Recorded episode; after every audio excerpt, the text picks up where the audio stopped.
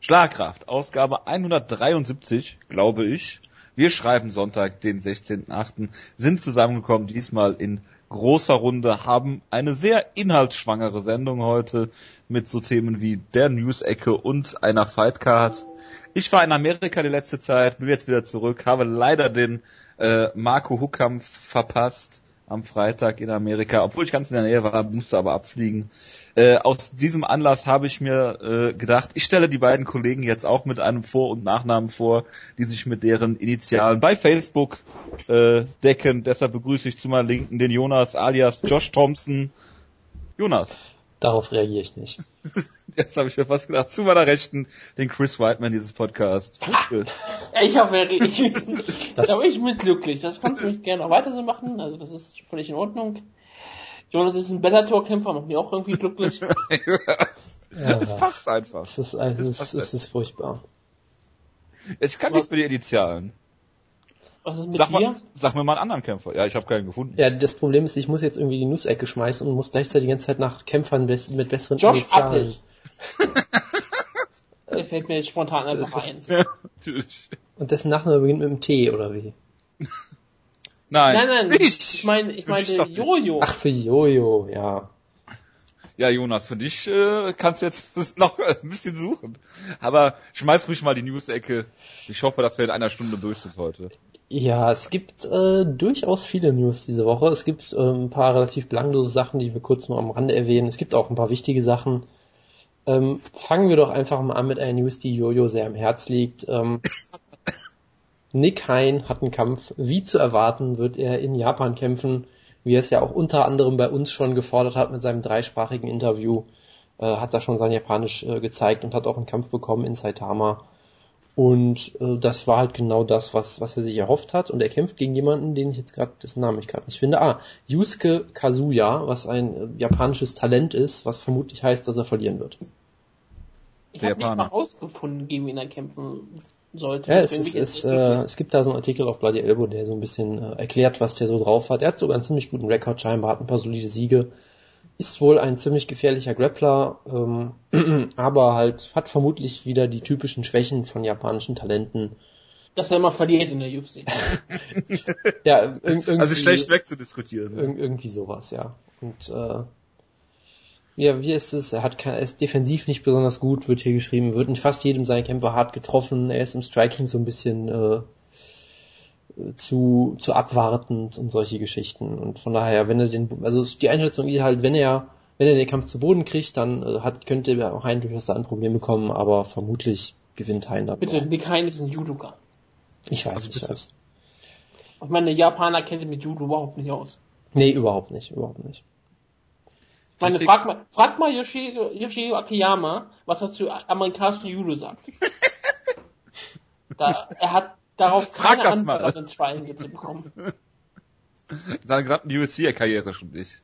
Gegen Michael Bisping, gegen Jake Shields in diesem hervorragenden Kampf. Oh Gott, Ach du wurde verdrängt, ja. Ja, dann was haben wir noch? Wir haben einen Kampf, den wir war es letzte Woche, vorletzte Woche gefordert haben im Prinzip. Äh, Damien Meyer gegen Gunnar Nelson sollte es geben in Irland, äh, womit es dann doch auch wirklich eine ziemlich gute Card gewesen wäre oder eine noch bessere Card. Da gibt's natürlich Ja, aber dann hat einige. Damien Meyer markant gepullt. Ja, Damien Meyer hat ein Loch im Bein. Also er hat so eine, so eine Staph-Infection. Da gibt's ein schönes Foto von auf, ich glaube im Fighting gab's. Also der hat halt einfach so ein fingernagelgroßes Loch im Bein mit Eiter und Das allem. ist nicht so schlimm wie Kenny Randleman damals. Ken, aber- Ken, Candleman. Randleman, hab ich doch gesagt, glaube ich, oder? Candleman hast du gesagt. nee, du hast Kann ich auch den Kerzenmacher, ist mir auch okay. du hast Candle Randleman hast Genau, du gesagt. kennen. Sehr schön. Ja, also es, sieht ziemlich eklig aus und ähm, ja, das ist ja durchaus eine sehr Wie häufige. würdest du den Kampf denn sehen, Jonas? Mit deinem Lieblingskämpfer Gunnar Nelson? Also auch einer der also- wenigen also- äh, guten Halbkämpfer. also aktuell würde Gunnar Nelson ganz klar gewinnen, weil dem Meyer, glaube ich, äh, Glaube tot ich nicht. Nee, es ist auf jeden Fall ein sehr interessanter Kampf und ich vermute natürlich, dass es dann ein langweiliges Striking-Duell wird. Du bist ja auch wieder einer derjenigen, die Damien Meyer die ganze Zeit unter den Bus werfen. Das ist vollkommen richtig und ich würde wieder gegen ihn tippen und deshalb würde er wieder gewinnen, so wie es immer passiert bei mir. Ich Natürlich. würde ihn wieder werfen, sagst du einfach so. Also Damien Meyer ist ein absoluter Topkämpfer. Immer noch. Das ist vollkommen Kriegt richtig. jeden Ringer zu Boden und hält ihn da. Und äh, hin und wieder submittet er auch jemanden. Top 5 Alle sechs Jahre zerbildet er jemanden, das ist richtig. genau. Das ist ja noch aktuell. UFC 90 kann man ja immer noch in aktuelle Diskussionen mit einbinden. Kann ich weitermachen oder hab? Bitte. Jetzt. Gut. Ähm, ja, eine News, die äh, Wutke gefordert hat für die News-Ecke. Mark Hunt ist jetzt Veganer, weil er ein äh, Video gesehen hat, wie Tiere gequält werden oder sowas. Ich weiß nicht, ob diese Information, wie Essen hergestellt wird, ihn die ganzen Jahre lang einfach nicht be bekannt war, aber hey. So enthalten wurde, ja. Aber äh, herzlichen Glückwunsch zu der Entscheidung. Wir sehen mal, äh, wie lange es hält und ob er in seinem nächsten Kampf dann im Light Heavyweight antritt oder irgendwie sowas. Ja, das ist der Beginn seines Light Heavyweight City Runs. Kein Problem. Da kommt er locker runter. Ja, absolut, absolut. Ich meine, nur Blumen misst. Jake Shields hat ja schon gezeigt, dass du auch als veganer Kämpfer absolut in der Elite antreten kannst. Von daher ähm, ist das sicherlich eine sehr äh, sinnvolle Oh, oh, Entscheidung. Wie, wie, wie hieß er, derjenige, der McDancing.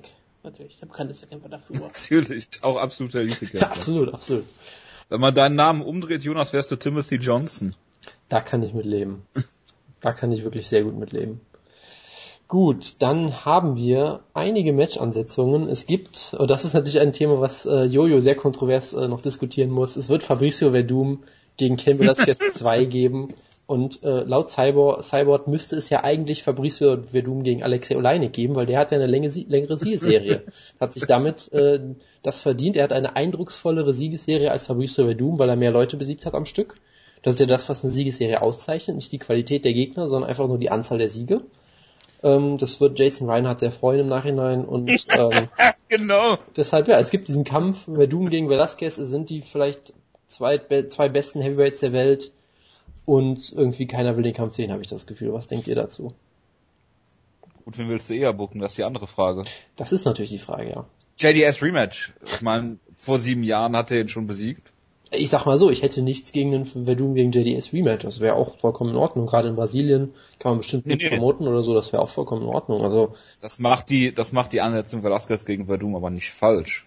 Ja, würde ich auch nicht unbedingt sagen. Also es, ich habe auch oft das Also ich Gefühl, hätte- ich sag mal so, ich habe oft das Gefühl, dass viele Leute einfach instinktiv aus irgendeinem Grund Rematches hassen. Dass Leute dann auch sagen, ja, äh, weiß ich nicht, Robbie Lawler und Johnny Hendricks hatten den besten Kampf des Jahres, jetzt sollen sie nochmal gegeneinander antreten. Nee, das ist scheiße oder so. Ich meine jetzt den Das zweiten kommt halt Kampf. drauf, drauf an, wie der erste Kampf lief. Ich meine, der erste Genau. Kampf war relativ eindeutig. Ja. Aber irgendjemand hat auf dem Board auch geschrieben, das obligatorische Bigfoot Squash Match, obligatorische Ja, das- Bigfoot das- Squash Match, das wäre schon äh, nicht verkehrt. Also jetzt nicht vielleicht mit Bigfoot, aber ich meine, das Heavyweight ist in der Spitze ja so unfassbar breit. Ich, ich meine, das habe ich doch, glaube ich, gefordert. Äh, das kennen wir das Du meinst jetzt. Ähm, bildlich, also das ist wirklich Genau. eine Breite. Alle sehr breit. Okay, in, de, in der Hinsicht fordere ich Ken Velasquez gegen Timothy Johnson. Nee, also Oder ich, Ben Rothwell im Rematch und übrigens ein Ja, aber Rematch. über den, zu dem kommen wir noch. Der hat ja auch einen Kampf gebuckt. Aber Jetzt, ähm, Mhm. ich hatte ja damals im, im Review, glaube ich, schon gesagt, dass Cain Velasquez jetzt einmal gegen Bigfoot kämpfen wird, danach wird er gegen Verdun kämpfen und gewinnen, danach wird es ein Rubber-Match geben und das heißt, dass er wieder bis 2018 wieder nur gegen zwei Leute kämpft oder so. Genau. Was ich vermute, ist, dass sie Kane gegen Verdum bucken, wenn sich Kane verletzt, sie dann halt JDS gegen Verdum machen. Das, falls das äh, für JDS Könnte hinkommt. natürlich sein, ja. Also irgendwie gibt es ja scheinbar das Gerücht, bestätigt ist es glaube ich nicht, aber dieses Gerücht, dass sie jetzt äh, endlich mal JS gegen Overeem machen wollen, habe ich des Öfteren mal gehört. Ich weiß nicht, Und den da Kampf hätte ich vor fünf Jahren nur so gefordert.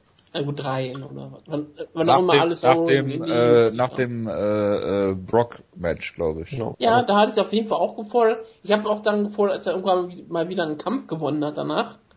Ging's Weil einfach, weil ich mal so einen Kampf zweier ähm, Striker sehen wollte auf diesem hohen Heavyweight-Niveau.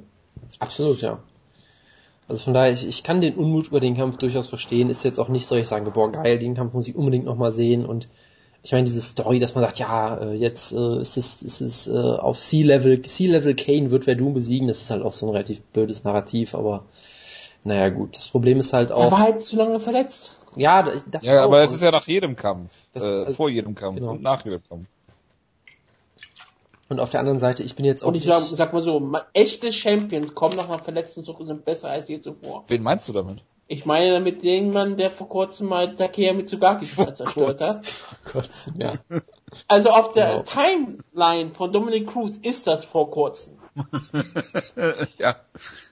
Ja, Dominic Tja. Cruz ist ein echter Champion, der kann fünf Jahre Pause haben und kommt trotzdem zurück besser als jemals zuvor. Deswegen ist kein Velasquez natürlich auch kein nächster Champion. Und hat keine Knocker Power. ja, gut, wenn ich mal, ich also wenn ich mal kurz zur, zur Heavyweight Division was sagen kann, äh, die Division ist schlecht, nein, aber äh, ja, danke. Generell, also wie gesagt, Hashtag Breaking News. Dankeschön, Dankeschön, ja. Also ich meine, JDS gegen Verdum, JDS gegen Verdum könnte man machen. Also das Problem, was ich halt habe, ist auf der einen Seite, ich habe jetzt auch nicht so einen riesen Bock auf dieses Rematch, also Verdum gegen Kane jetzt, aber es gibt jetzt auch keinen Kampf, der sich unbedingt aufzwingt, weil ich meine... Der Sieger von Frank Mir und Andrei Arlovski. Ja, klar, das, das zeigt was halt... Ist denn mit Rosho? Das zeigt halt, was ich eben über das Heavyweight aussagen Äh, wollte. Der ist immer noch nicht in den Top 15 gerankt. Ja, was eine Frechheit. Ja, absolut. Nee, also das meine ich halt, weil JDS äh, halten irgendwie alle den Sieg über Stipe ent äh, ent entgegen, weil sie sagen, der sah ja auch nicht so gut aus, Stipe. Da sagen alle, er hat gerade erst gegen JDS verloren.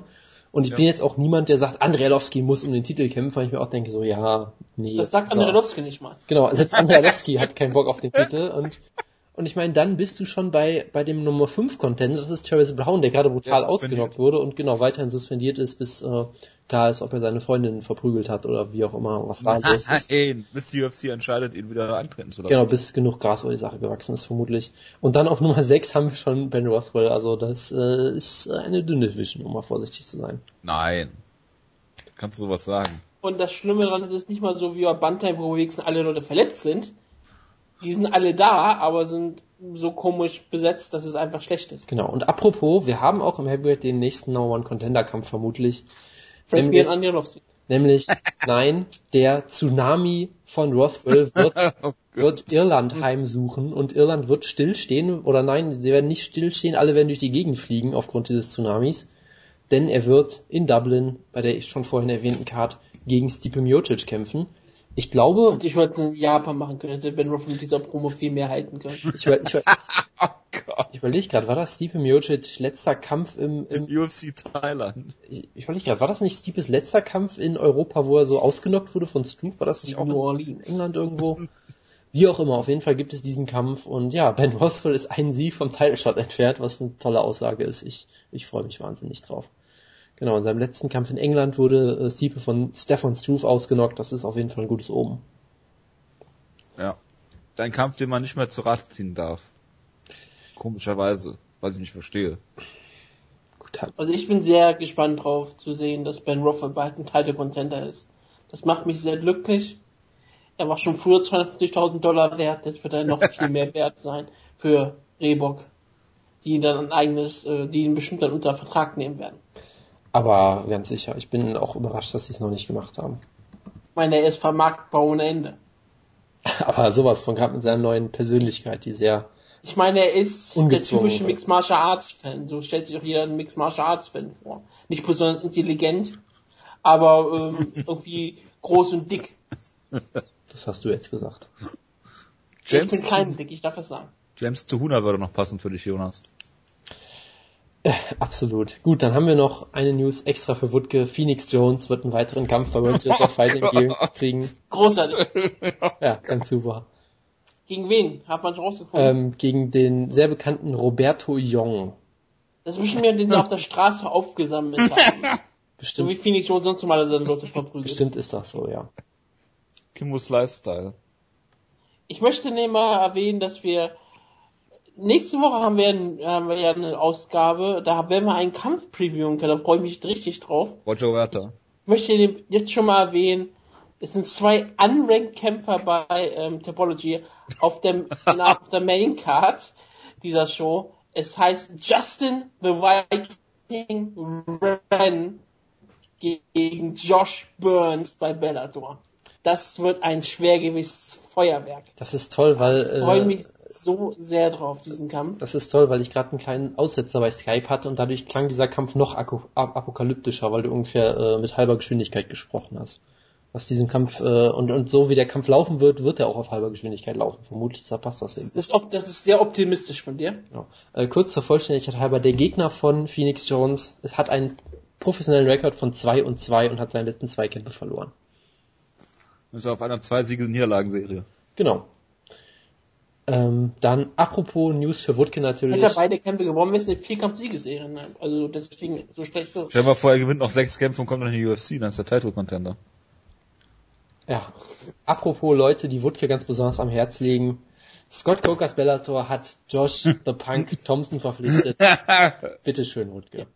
Ja, er hat ihn früher schon promotet. Ich muss nicht alle Sachen teilen, die ähm, Scott Coker äh, macht. Er ist, kein, er ist auch nur ein Mensch, der Fehler macht. Das ist kein Problem. Und meine, wenn er Thompson oder Thompson, Coker? beide.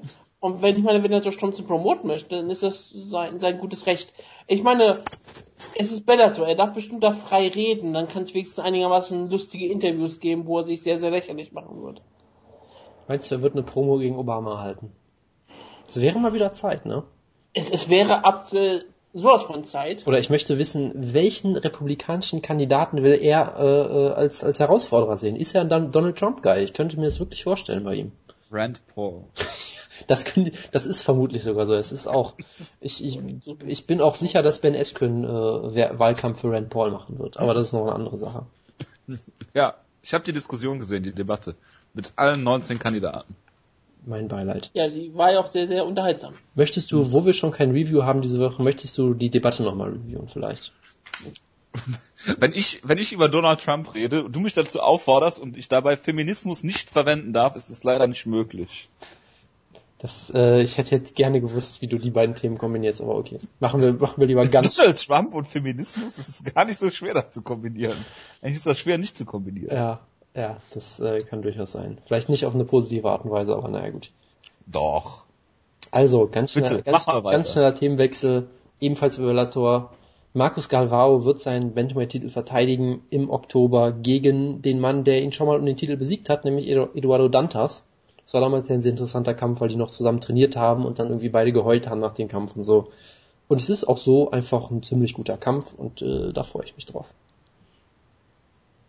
Ist nicht sogar der nächste ähm, Temple-Event? Oder nee, warte, was, was ist der groß, nächste große Bellator-Event? Ist das nicht der mit Glory zusammen? Wo jetzt Ja, aber die hatten- Paul Daly einen Kickbox-Kampf kriegt oder irgendwie sowas. Nicht, das war schon länger angekündigt, aber ich überlege, die hätten doch irgendein anderes Event auch noch angekündigt, wo sie einen großen Titelkampf haben. Ich, ich guck schon mal nach. Deswegen mach weiter, mach weiter. Jonas? Ja, hallo, sorry. Ähm, ja, wir haben natürlich den, den, den großen Kampf Jose Aldo gegen Conor McGregor, UFC 194. Und wir müssten, das müsste die gleiche Show sein, wo du auch noch Whiteman gegen äh, Luke Rockhold hast. Genau, bei der gleichen Show, UFC 194. Das ist natürlich ein gigantisches Line-Up. Es wird jetzt schon spekuliert, schaffen sie. Ich glaube, Dave Meltzer hat's gesagt, er könnte sich vorstellen, dass es der zweiterfolgreichste UFC-Pay-Per-View aller Zeiten wird. Das hieße über 1,1 Millionen Buys müsste das dann sein. Ich bin auf jeden Fall gespannt. Es sind natürlich zwei absolut großartige Kämpfe, aber es wird sich eh irgendwer verletzen, weil ich meine, Jose Aldo ist ständig verletzt, Chris Weidman ist ständig verletzt, Luke Rockhold ist ständig verletzt, also am Ende wird dann da eh irgendwie äh, Conor McGregor äh, gegen Dennis Siever 2 kämpfen und ähm, Luke Rockhold gegen Yolo Romero oder irgendwie sowas. Meinst du, äh, äh, tun, mal, aber Aldo gegen McGregor wird dann ein Main Event? Das, Ja, äh, ja, natürlich. ja, natürlich. Chris Weidman ist leider kein Main-Eventer von seiner Persona her. Nee, du, du kannst Aldo McGregor nicht in den Co-Main-Event, das, äh, das geht in dem Fall wirklich nicht.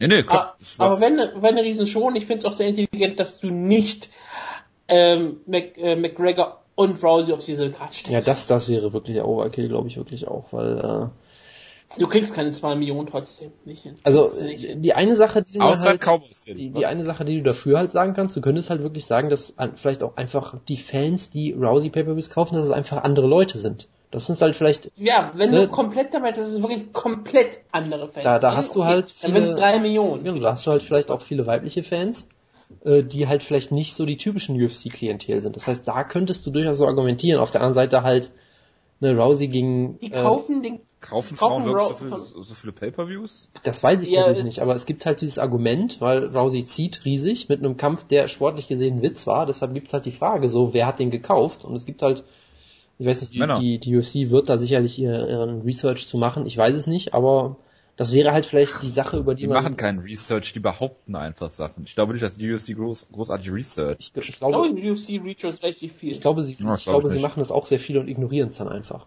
Weil sie lieber Leute. Leute äh, auf Twitter beschimpfen.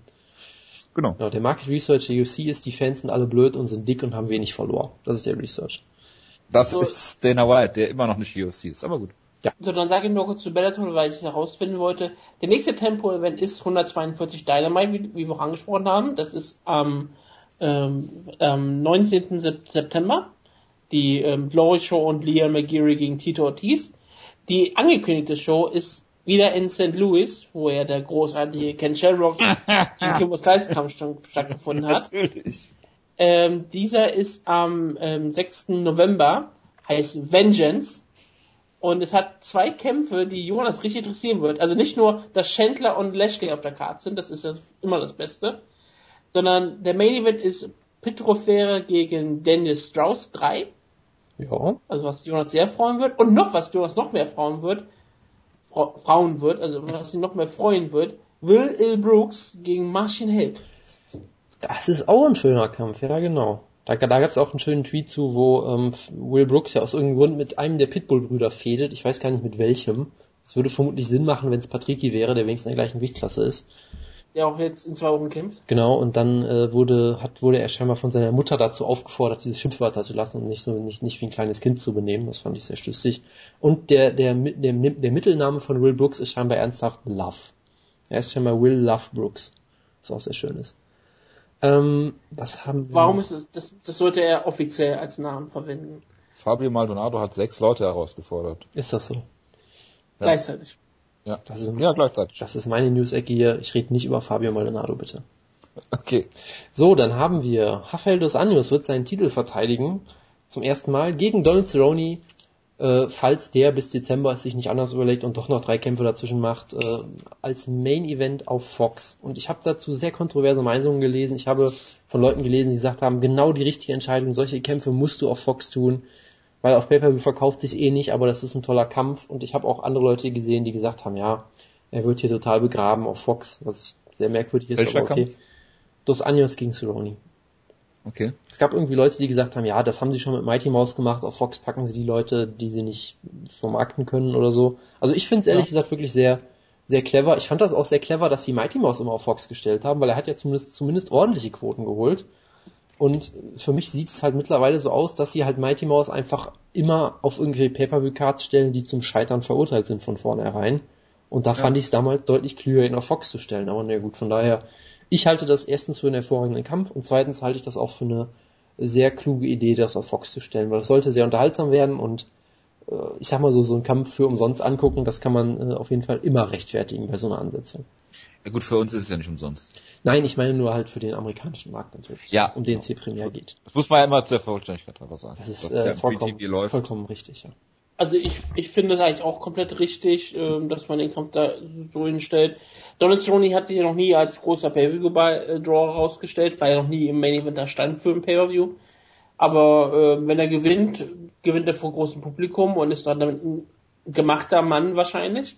Und wenn Rafael das anders gewinnt, gewinnt er gegen einen beliebten Kämpfer wahrscheinlich in einem sehr guten Kampf vor großem Publikum, was auch äh, wenigstens etwas ähm, für ihn bedeuten würde ich meine, ich glaube nicht, dass Rafael Anderes jemals ein großer Pay-View-Draw wird, aber was kann man ja nie wissen. Ich meine, das ist ja auch ein äh, Pay-View-Draw. Vielleicht wird Rafael das anders jetzt sechs Jahre lang Lightweight Champion sein also und wird Leute total auseinandernehmen. Und Leute total begeistern. Kann ja gut sein. Das halte ich auf jeden Fall und dann, für, für Und dann sehr braucht er irgendwelches Viagra aus Thailand. Natürlich. Aber ähm, ja, man kann zumindest diese Storyline fahren, dass äh, Dos Anjos äh, Cerrone ja schon mal besiegt hat, als für Leute, die, die Dos Anjos jetzt nicht so kennen, Cerrone durchaus natürlich der amerikanische Held, in, in Orlando findet statt, ne? Glaube ich, in Florida. Wie dem auch sei, ich äh, bin mal gespannt, ich finde es auch die absolut richtige Entscheidung, es einfach mal auf Fox zu probieren. Stell dir vor, du würdest Dos Anjos gegen Cerrone auf so eine Rousey gegen Correa Card stellen als Main Event, das wäre eine absolute Katastrophe.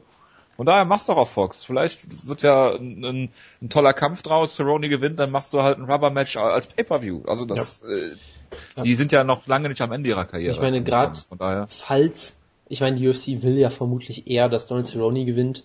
Wäre für die UFC sicherlich ein Traum. Und wenn... Die UFC, der ist das egal. Die sind für sportlich so, interessante verstehe, Kämpfe, verstehe. wo der bessere Mann gewinnt. Also ich wollte damit nur sagen, wenn äh, Donald Cerrone gewinnen sollte, dann willst du ja eigentlich, dass so viele Leute wie irgend möglich das sehen. Würde ich mal einfach behaupten. Deshalb halte ich das auch für sehr clever. Dann müsstest du sie auf einen Rousey und McGregor Pay-Per-View stellen. Das würden mehr sehen als Fox. Ja, aber Fox ist auf jeden Fall auch schon mal eine, eine sehr gute Wahl, wie ich finde. Weil da brauchst du halt auch irgendeinen guten Main Event und da scheint das für mich durchaus eine gute Wahl zu sein. Zumal du ja immer nur vier Kämpfe hast. Genau. Und es passt halt auch. Also ich finde die, diese, die Art und Weise, wie Fox Cards äh, aufgestellt werden, das hat die UFC mittlerweile sehr gut drauf, weil sie schaffen es auch immer, durchaus relevante Kämpfe draufzustellen, aber auch Kämpfe, die sehr viel Action versprechen und da passt dieser Kampf äh, sehr gut hin. Dann kommt noch Matt Brown, keiner. Matt Brown auf, äh, irgendwie noch auf die Karte oder irgendwie sowas, dann passt das schon. Gegen Gastelum ist aber Mexiko, oder? Stimmt, ja, das, das geht jetzt Das wird schwierig dann. Ja, aber halt so, so, so Kämpfe von dieser Art halt, da sind die ja sehr gut darin, solche Actionkämpfe auch zu finden dann. Gut, dann muss ich gerade noch was recherchieren, dann machen wir noch eine andere News. Ähm, natürlich, jetzt müssten wir Andy Friedlander dazu schalten. CM Punk Oh hat auf Twitter eine Fehde mit Cathal Pendred, wo CM Punk, wie gesagt, CM Punk damit angegeben hat, dass er mehr Geld verdient, wie ein echter Punk das immer tun würde. Ähm, es, es ist sehr schön und äh, ja, sie haben sich, äh, CM Punk hat Pendred, Ein Stuttgarter Fußballspieler. CM Punk hat Pendred GIFs geschickt, wie Pendred im Octagon schlechte Aktionen zeigt und Pendred hat ihn beleidigt und es war eine ganz tolle Fehde und ich, ich wäre eigentlich froh, wenn ich beide nicht sehen muss, aber naja gut. Ja, doch. Und Pendred hat ja sowas gesagt wie, ähm, Fake Wrestler und dann musste er sagen, oh nein, Fake Actor oder irgendwie sowas musste er natürlich dann korrigieren, weil jetzt ist er, muss er natürlich gegen CM Punk eine Fehde führen. Fake und dafür, Actor ist aber sehr redundant eigentlich. oder, oder, was hat er gesagt, Pretend Actor oder irgendwie sowas. Ich habe, Das ist ich schon habe, recht. ich habe mir nicht gemerkt, wie er ihn genannt hat. Es ist relativ schrecklich, weil ich 100% sicher, Pendred war ein riesengroßer CM Punk Fan, als er noch Wrestler war. Wie alle Mixed Martial Arts Kämpfer sind sie alle Pro Wrestling Fans. Natürlich. Das, das Tolle ist ja schon, dass, äh, Dass du dass, Cattell Pendred als Mixed Martial Artisten dass, bezeichnest. dass Pendred schon im Dezember 2014 gesagt hat, äh, Every UFC Middleweight will be calling out CM Punk now. Massive Opportunity. Und vielleicht sollte jetzt er ins Middleweight. hat er es, jetzt hat er es irgendwie acht Monate später endlich mal gemacht. Ähm, ja, weil es gab halt ein Video, wie CM Punk äh, Pratzentraining macht und es sah schon ziemlich ulkig aus, wenn man ehrlich ist. Und dann haben sie Aber halt, das Pratzentraining war natürlich noch bevor Berufsfußball angefangen hat. ist das so? Weiß ich nicht. Ja. Ist das so? Okay. Das haben, hat man gesagt, das ist ein relativ altes Verstehe. Video. Sieht man auch, sieht man in den Haaren von CM Punk auch relativ Richtig klar. gut. Auf jeden Fall, äh, ich fand das halt sehr toll, dass der Punk damit wie viel Geld er verdient. Es ist einfach wunderbar. Ich finde generell eigentlich alles daran toll, dass man auch CM Punk durchaus vorwerfen könnte, dass er genau das mittlerweile macht, was er bei der WWE kritisiert hat. Aber naja gut, dass er quasi von außen... Was ist eigentlich mit seinem, was ist eigentlich mit seinem Pepsi-Tattoo? Muss das überklebt werden mit Reebok-Werbung? Das äh, ist eine sehr gute Frage, ja. Weiß ich nicht. Also auf jeden Fall, ähm, CM. Punk, CM Punk ist ein, ein Quell endloser Freude. Ich finde es auch immer wieder toll, wie ähm, Ben Askren, der immer von sich sagt, dass er dieser Straight Shooter ist, der kein Blatt vor den Mund nimmt, dann immer wieder erzählen muss, wie toll CM Punk im Gym ist und so. Das ist immer, Vielleicht stimmt's immer- ja auch. Ja, Kann ja vielleicht sogar sein, bestimmt, ne? ja, bestimmt. Dann kommt King Mo dazu und sagt, er hätte mit einer Guillotine getappt. Genau. Und Bas Rutten kommt noch dazu und sagt, Kimbo Slice ist wunderbar gut auf dem Boden. Und, Ja, genau. CM Punk ist wie ein Schwamm, wird er einfach ja. Er ist der Tarek Seferdin äh, von Rufus Sport. Oh Gott, das ist Was auch ein sehr guter, quickly. was auch ein sehr guter Kampf für CM Punk wäre, würde ich einfach mal behaupten. Eric Red Das Schaefer. war ein sehr kurzer Kampf für CM Punk. Eric, was ist mit Eric Schaefer? Eric Schaefer hat wieder einen Kampf. Äh, das freut mich sehr. Möchtest du noch irgendwas anderes dazu sagen? Nein. Gut. Gegen wen hat er denn den Kampf? Moment, ich gucke nach. Ich habe es gerade bei Twitter gelesen. Gegen äh, Eric Hemorrhage bei Chosen Few FC 6 am 19. September. Eric Red Schaefer. Sehr schön. Dann haben wir noch die besorgniserregende News der Woche. Ähm, es ist jetzt rausgekommen, dass eine, eine Kämpferin in Brasilien äh, einen Kampf hatte und dann zwei, zwei Monate später herausgefunden hat, dass sie seit sechs Monaten schwanger ist und dann gemerkt hat, oh, ich war Seit sechs Monaten was? Ja, sie hat irgendwie gemerkt, oh, also sie hat halt rückwärts gerechnet irgendwann, hat dann gemerkt, oh, äh, ich hatte einen Kampf, als ich zwölf Wochen schon schwanger war, was dann niemand gemerkt hat. Und äh, glücklicherweise scheint es dem Kind gut zu gehen. Sie hat auch erklärt, ja, So, sie ist jetzt in sechs Monaten schwanger. Ich habe auch gedacht, sie hat, sie hat nach zwei Monaten festgestellt, dass sie bei ihrem Kampf sechs Monate schwanger war. nein, sie war, sie hat heute festgestellt, dass sie sechs Monate schwanger ist und sie hat gemerkt, dass sie irgendwie vor zwei Monaten noch einen Kampf hatte oder irgendwie sowas in der Art. Also da war sie schon seit zwölf Wochen schwanger, so. Hat dann halt, hat dann auch gesagt, ja, ich habe Weight gecuttet, ich habe trainiert, ich, sie wurde bestimmt auch auf den Körper geschlagen und, und so weiter und so fort. ja noch mehr Gewicht cutten. Ja, und äh, es ist durchaus besorgniserregend, dass, äh, dass einfach niemand scheinbar auf die Idee gekommen ist, sowas mal zu testen. Und Wer soll das denn testen, Nico? Es ist Brasilien. Ja, ich weiß. Hallo? Ich weiß, das ist halt ein, Du, hast ein du weißt schon, dass, was, für, was für andere Krankheiten Leute schon hatten. es ist halt, Also- es ist halt, sagen wir einfach, es ist ein gutes Argument, dass darum, weil, wa- warum MMA äh, reguliert werden sollte, weil die Leute werden so oder so kämpfen und dann sollten sie zumindest nicht, Würden von der Regierung getestet. zumindest Aber nicht schwanger dann, kämpfen. die ganzen, die ganzen Tests wären ja bei solchen Events nachträglich. Tja, ich muss Ist man ja nicht so, dass sie, dass sie für ein Lokal-Event wird man doch nicht irgendwie eine ähm, ähm, Blutprobe oder Urinprobe machen. muss man nicht den Und Schwangerschafts dann wird man auch wahrscheinlich nicht darauf testen, ob die schwanger muss ist. man nicht den Schwangerschaftstest zumindest vorher machen, damit man überhaupt lizenziert wird oder irgendwie sowas. Ich, ich meine, da wäre sowas gewesen. Aber ist ja auch egal. Ja, vielleicht hat sie vielleicht hat sie eine, vielleicht sind die Lizenzen da anders nicht für Gramm, sondern auf ähm, Zeit ge gesehen in Brasilien. Verstehe. Das gibt's ja nämlich auch. Vielleicht müssen die Schwangerschaftstests ein Jahr alt sein. Höchstens. Das wäre sehr sinnvoll, ja. Ähm, und ja, sie hat äh, den Kampf gewonnen, hat dabei sogar einen Gürtel gewonnen und scheinbar geht es dem Kind äh, soweit gut. Das ist natürlich sehr schön. Am Aber Anfang hat sie wenigstens gewonnen. trotzdem irgendwie besorgniserregend. So, dann haben wir natürlich. Dass sie Nein, gewonnen hat? äh, Bitte? Dass sie gewonnen hat? Ja, das ist besorgniserregend, dass sie gewonnen hat, genau. es war 2 gegen 1, es ist relativ klar, dass sie gewonnen hat. Ja, Handicap-Match. äh, ja, ja, genau, absolut. Ähm, ich überlege gerade, ob Das war unser feministischer Auftrag der Woche diesmal. Ja, aber, aber sowas von. absolut. Sowas von. Ich überlege gerade, wie lange ich die News über Anderson Silvers äh, äh, Ich habe Dings noch den verzögern über. Jose Aldo. Äh, ja, ich habe das immer noch. Hast du das jetzt gelesen, diesen Bericht von Jose Aldo? Wutke. Ein Bericht. Nein, ich habe es mal gelesen gehabt, aber ich kann mich nicht mehr dran erinnern. Gut, also es gibt irgendwie einen Bericht, äh, was bei diesem komischen, ominösen Drogentest von Jose Aldo alles schiefgegangen ist, wo der Typ kein Visa hatte und weiß ich nicht was. Er wurde, Summ, er wurde wie verhaftet. Summ, wie Summ, es ist die Einzahl. So, Dankeschön. Entschuldigung. Dankeschön, Herr Oberlehrer. Er wurde verhaftet, durfte eigentlich gar nichts machen. Dann wurde er freigesetzt mit einem kurzen Arbeit. Ja, nein, also es war so, dass, dass irgendwie im Gym einer trainiert hat, der irgendwie Hilfs-Sheriff war. Und der hat gesagt, wir müssen dich festhalten, weil du kein Arbeitsvisum hast. Dann haben wir ihn einfach inhaftiert, obwohl dann irgendwer gesagt hat von der äh, von von Amerika vom Labor, wo die das testen wollten, hat dann gesagt, dass er doch ein Arbeitsvisum hat, was in Ordnung war. Also die haben ihn einfach ohne irgendwelche Grundlagen, so wie sich Wutke Brasilien halt vorstellt, äh, einfach inhaftiert haben und dann haben sie ihn wieder freigelassen und dann wollte er noch ein irgendwas war auch noch mit einem Autogramm, das er sich bei Jose Aldo geholt hat. Moment. gut, so stelle ich noch Amerika vor nebenbei, so ist es nicht. Ja. Also er, er wollte ihn einerseits testen und andererseits ein Autogramm von ihm haben, oder wie?